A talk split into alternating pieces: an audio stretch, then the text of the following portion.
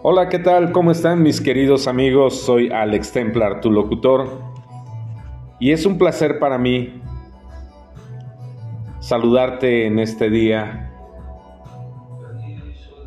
23 del 02 del 2023. Qué curioso, ¿no? Son las 20 con 23 precisamente. Y voy a continuar con este maravilloso tema de la masonería. Para esto, vamos a comentar en este capítulo que no hay ni fieles ni ateos. Frecuentemente e injustamente los teósofos han sido acusados de infieles e inclusive de ser ateos, lo cual es un grave error. En particular, en lo que se refiere a esta última acusación es injusta, porque poco lugar le queda al ateísmo en un mundo conformado por miembros pertenecientes a tantas razas y nacionalidades diferentes, a distintas organizaciones sociales en que se deja a cada miembro en completa libertad de creer en lo que prefiera y de comulgar o no con la religión en la que ha nacido y ha sido educado. En lo que respecta a la acusación de infiel, no es más que un desacierto y una alucinación cuyo absurdo se puede rebatir fácilmente, exigiendo a quienes afaman o infaman que muestren a una persona del mundo civilizado que no sea considerada como infiel por personas pertenecientes a una comunidad de creyentes diferentes a la suya. Esta situación la podemos encontrar tanto en círculos muy respetables y ortodoxos como en las sociedades que se califican a sí mismas de heterodoxas.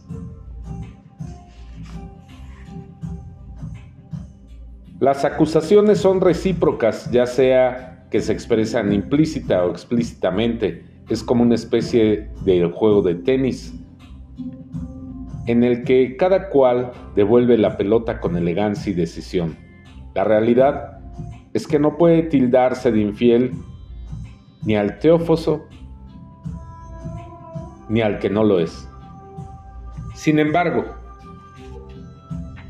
habrá que reconocer que no hay un solo ser humano al que no pueda calificarse de infiel por un sectario. En cuanto a la acusación hecha al teósofo de ser ateo, es un asunto que habría de tocarse por separado. Para comenzar, preguntémonos qué es el término ateísmo. Consiste en no creer en la existencia de un Dios de un conjunto de dioses y en negarlos? ¿O tal vez signifique negarse a aceptar una realidad personal según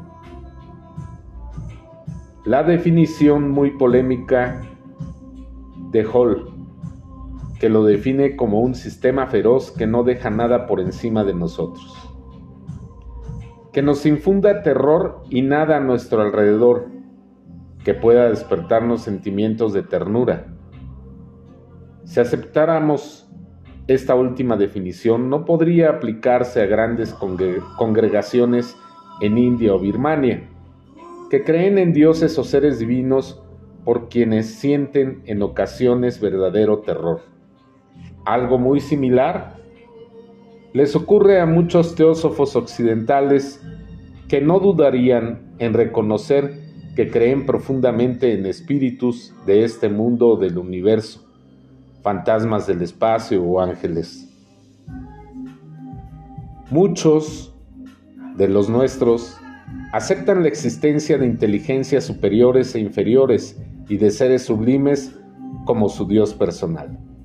Y esto no significa haber hallado el hilo negro, pues muchos de nosotros creemos en la conservación del ego espiritual en los espíritus planetarios y en los Nimakanda. Sí, esos grandes adeptos que ya existieron en tiempos remotos, que renunciando a su derecho al nirvana, habitan en las esferas en las que vivimos, mas no como espíritus, sino como seres espirituales, pero enteramente humanos.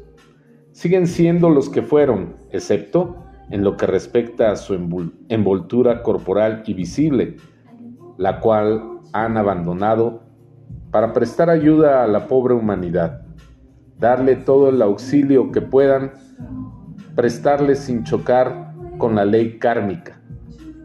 En esto consiste la gran renunciación, un incesante y constante sacrificio a través de eones y de edades hasta que llegue el día en que la ciega humanidad abra los ojos y todos, y no solo un reducido número de hombres, reconozcan la, la verdad universal.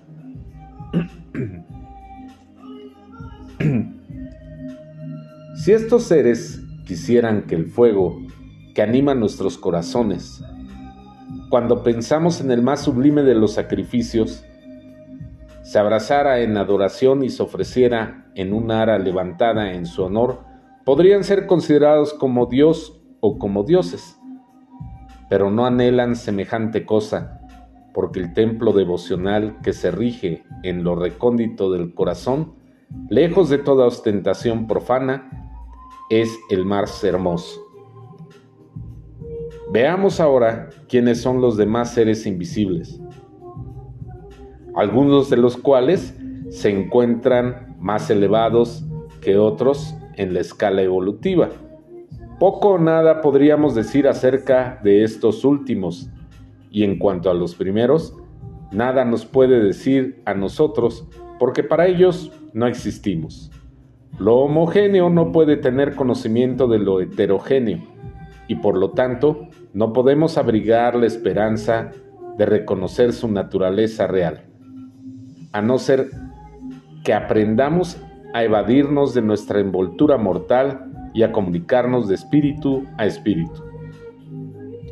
El verdadero teósofo sustenta la idea de que el yo divino superior existente en el hombre mortal es de la misma esencia que la de los dioses. El ego encarnado dotado de libre albedrío, que por lo tanto tiene mayor responsabilidad, es su superior, si no es que más divino que cualquier inteligencia espiritual que no haya reencarnado todavía. Lo anterior es fácil de comprender desde el punto de vista filosófico para los metafísicos de la escuela oriental. El ego encarnado ha de luchar contra dificultades inexistentes para la esencia divina pura la cual, por el hecho de serlo, no está asociada con la materia. Esta esencia carece de mérito personal, mientras que el ego encarnado se encuentra en camino de llegar a su perfección final, pasando por las pruebas de la existencia, el dolor y el sufrimiento. No es posible que la penumbra del karma caiga sobre lo que es divino, simple y tan diferente de los mortales, como para que no pueda tener relación alguna con nosotros.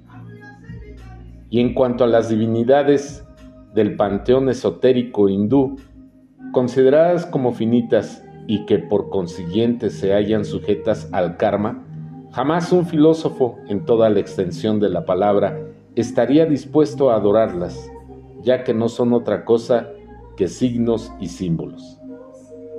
Se nos quiere tachar de ateos porque creyendo en las falanges espirituales, esos seres adorados en colectividad, como si se tratase de un Dios personal. Nos negamos en absoluto a creer que representen al uno desconocido o porque afirmamos que el principio eterno, el todo en todo del poder absoluto, de la totalidad, no puede expresarse con palabras limitadas, ni tener por símbolo ninguna o ningún atributo condicionado y calificador. Además, es menester protestar contra la acusación de idolatría que han lanzado contra nosotros los católicos romanos, cuya religión es más pagana todavía que cualesquiera de las que profesan los adoradores de los elementos y del sistema solar.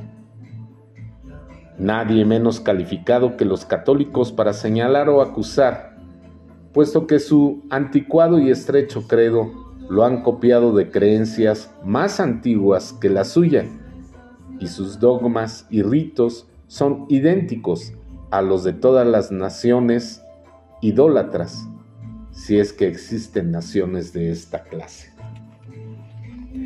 Es así como concluyo esta segunda parte de la masonería. Orígenes del ritual en la iglesia y la masonería. Quiero comentarles que la masonería tiene prácticamente sus orígenes de la cultura egipcia. Y poco a poco nos vamos a ir adentrando en esa maravillosa cultura y sus conocimientos, así como toda la tradición de la Iglesia Romana Católica y Apostólica, de la cual sus rituales y orígenes son masónicos. Yo soy Alex Templar, tu locutor, y esto es Radio Iskandar.